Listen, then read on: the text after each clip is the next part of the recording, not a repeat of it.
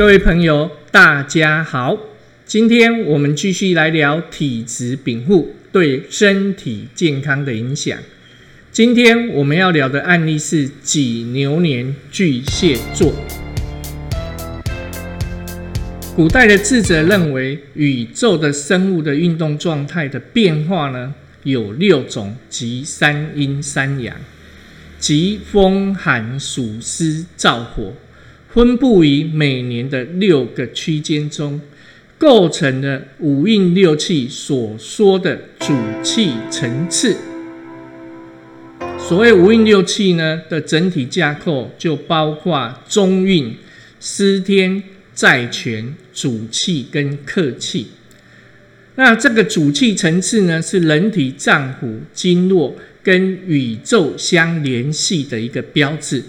其中三阴三阳即厥阴、少阴、太阴、少阳、阳明跟太阳。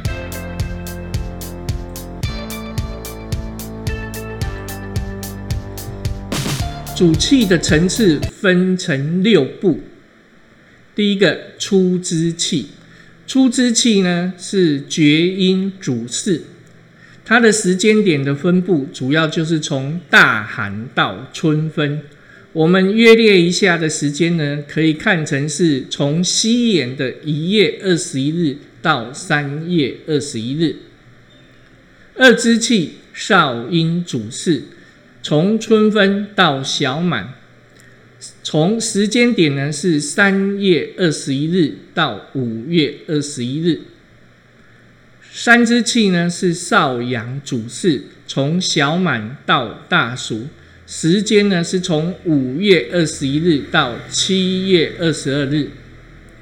四之气呢是太阴主事，从大暑到秋分，时间是七月二十二日到九月二十二日。五之气是由阳明主事，从秋分到小雪，它的时间分布是从九月二十二日到十一月二十二日。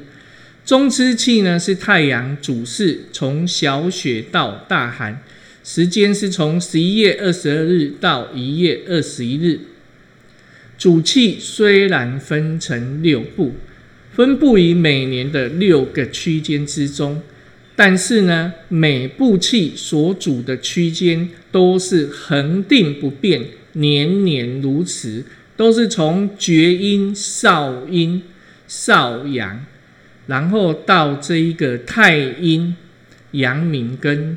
这个太阳都是这样年年如此不变，因此呢，它是常住之气。常住之气呢，就是表示每年六个区间中它的一个阶段性恒地气运的变化。在这个每个阶段的时间里面呢，既然都有一个恒定性的一个气。那必然呢，就有一个变动的气，这个变动的气就叫做克气。克气是克住之气，它虽然也分成六步，但是呢，每一步气所主的区间都是年年变换。这个变换的决定因素是由司天、由债权来做决定的。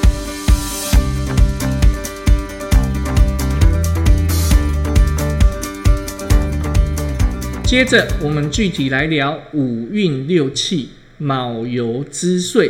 阳明照金司天所主导的六气居间变化对人体的影响。在六十甲子的岁气之中，属于阳明照金司天之气，总共有十个年份。这十个年份呢？分别呢是由乙卯乙酉、丁卯丁酉、己卯己酉、辛卯辛酉、癸卯癸酉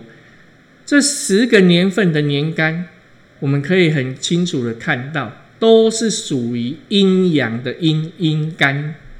都是这个阴干呢，都是属于岁运不己之年，气候呢阴至而不至。也就是说，气候不允相应季节同时而来。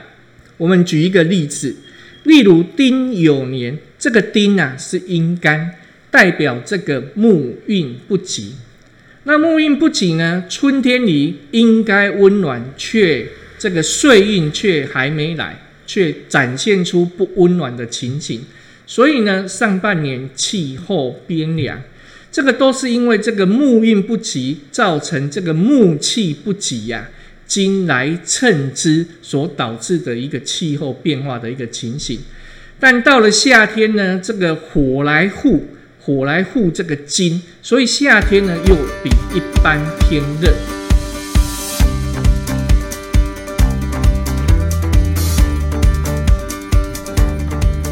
阳明照金的司天的出之气呢，客气是太阴司徒。嘉陵呢，这个厥阴风木，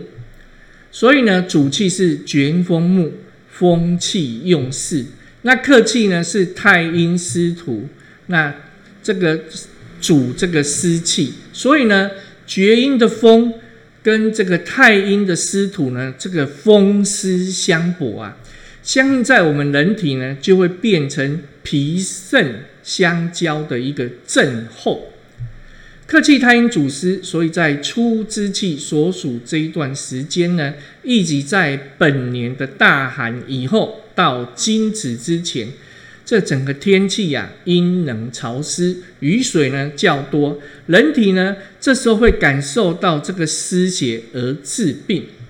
这个湿邪在表，热邪在里，在临床上就容易出现有里热、鼻出血。小便小便呢疼痛淋漓，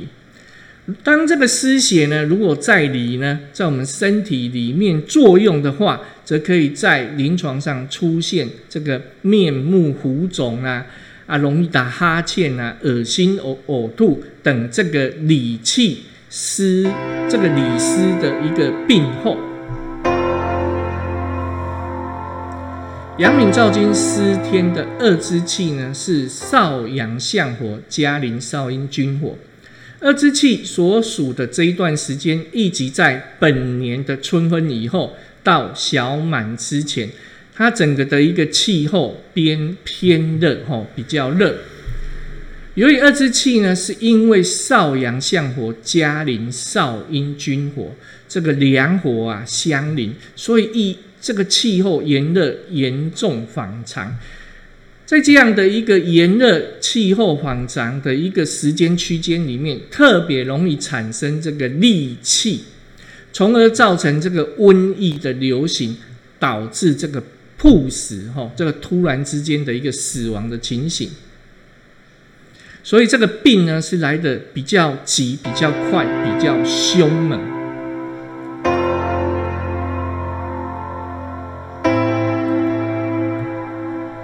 阳明照金的司天之年呢，司天之气是主管这整个全年的年份，特别呢是主管这个上半年。上半年的气候呢特别偏凉，所以呢特别在三之气所处的这一段时间中，以及在该年的小满到大暑节气以前，特别呢我们会感到清凉，这个气候严重反常。所以呢，在阳明照金司天之年，由于司天之气主管呢，这个特别是上半年，所以呢，上半年的气候偏凉，下半年呢就会偏湿偏热。那三之气呢，又是客气阳明照金，客气阳明照金的三之气刚好也是司天这个阳明照金司天，所以呢，这个客气呢。阳明照金加临这个主气少阳相火，客气的燥跟主气的热相合，燥热相交合，因此啊，这个夏秋之间特别留意，容易呢流行这个民病寒热的这个疟疾。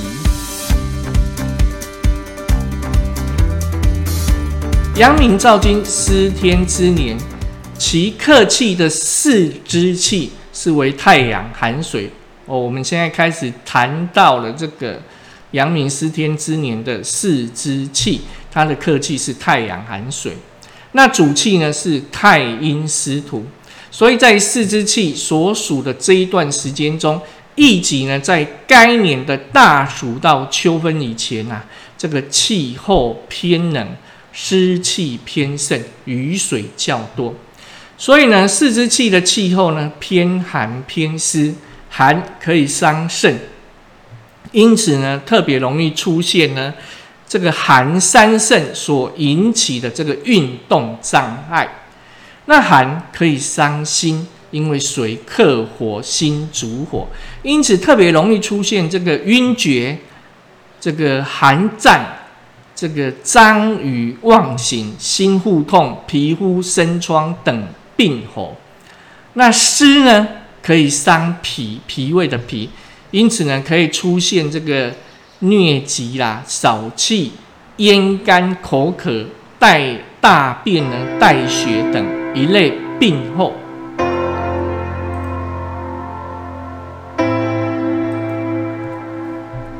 好，接着我们继续来讲阳明照金司天之年的五支气。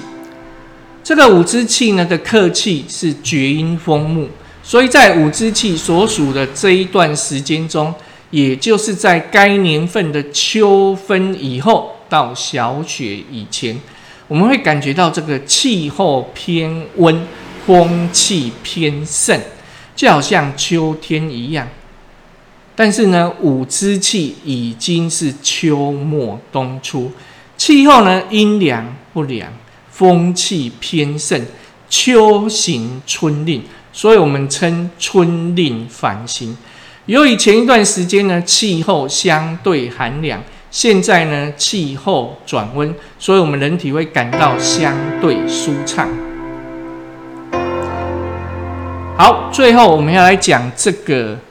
阳明照金司天之年的这个客气。阳明照金司天之年呢，客气呢是少阴君火，在这个中之气呢，最后一个六之气中之气所属的这一段时间中，也就是在该年的小雪到大寒以前呢，气候偏热，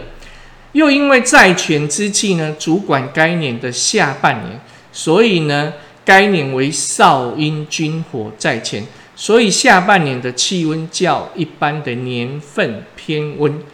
由于中湿气正值冬令，阴寒不寒，所以呢，反而在这一段时间中气候偏热，属于反常。接着我们具体来聊体质禀赋受五运六气卯酉之岁影响而发病的一个实际案例。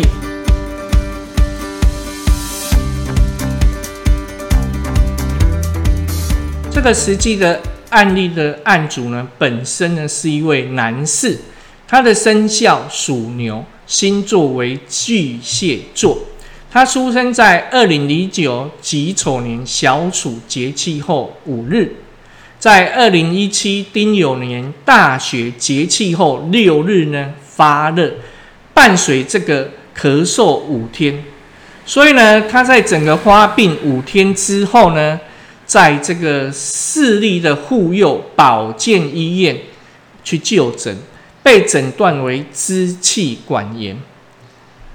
当时看诊这个出诊的时候呢，本案的医家观察发现案主他本身有这个发热哦，体温三十八点七度 C，而且呢，这个咳嗽呢咳个不停。那咽喉呢也有这个不舒适的一个症状，感觉好像有痰呢阻塞住，那感觉到整个人很疲倦，而且恶寒怕冷。这个案主本身的眼白还有红色的血丝，那进一步观察发现他的眼咽部咽喉的咽这个咽部呢红红肿，那他的唇口呢干红，而且呢。他说啊，食欲不振，吃不下饭。那这个食欲不振、吃不下饭，就归属于这个脾胃方面的毛病。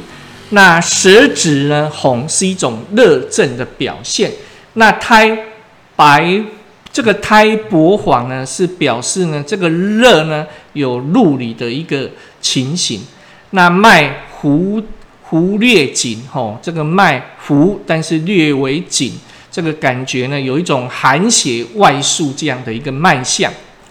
那按主整个的一个病症跟观察呢，它是呈现一种肺燥之象，这个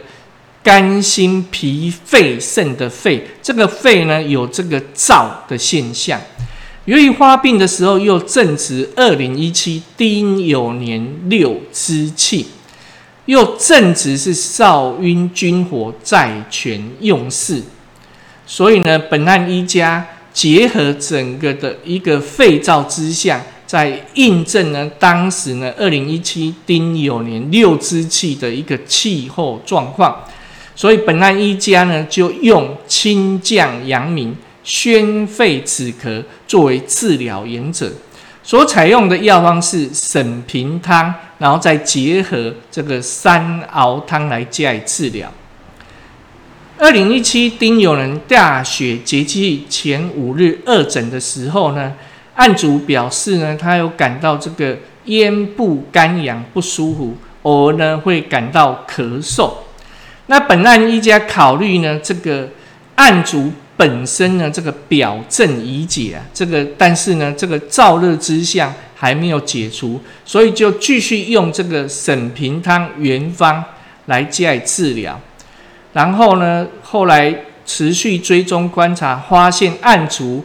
经过二诊在进行服药以后，已经有三日的咳嗽没有再发作，而且已经能正常上学。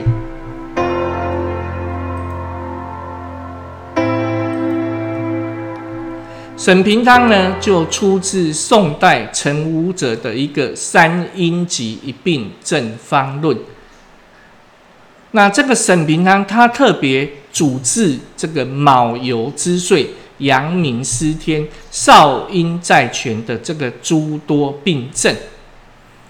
那这些症状包括会有中热、面浮哦，这个颜面浮肿、鼻鼻塞不通、小片。小便呢会赤黄，甚至呢这个淋啊淋就是这个小便啊贫瘠，尿道啊涩痛，或利气型，感受到这个天地的邪气，然后暴普呢是一种突然昏倒的一种描述哈，还有震力，身体畏寒而颤抖，还有张望神志不清，寒虐，寒虐是一种发冷多发热少的一种。疟疾症状，另外还有这个臃肿、吼脓疮、便血等病症，